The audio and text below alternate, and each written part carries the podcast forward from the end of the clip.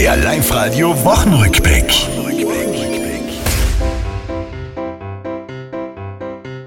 Hurra, schrennt Kinder Ferien!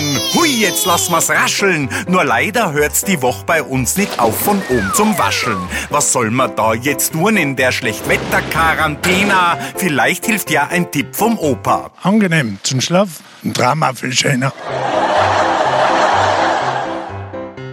Wir freuen uns für Kanzler Kurz, Sebastian wird Papa. Vielleicht der Startschuss für ein nett türkise Kinderschar.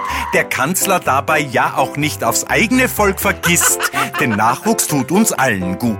Ja, wir müssen alles tun, dass das Pensionssystem nachhaltig gesichert ist.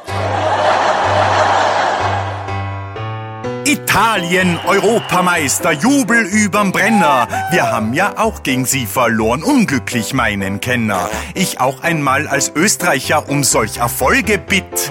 Mei, was machen unsere falsch? Die spielen immer ab durch die Mitte und schießen und treffen nicht.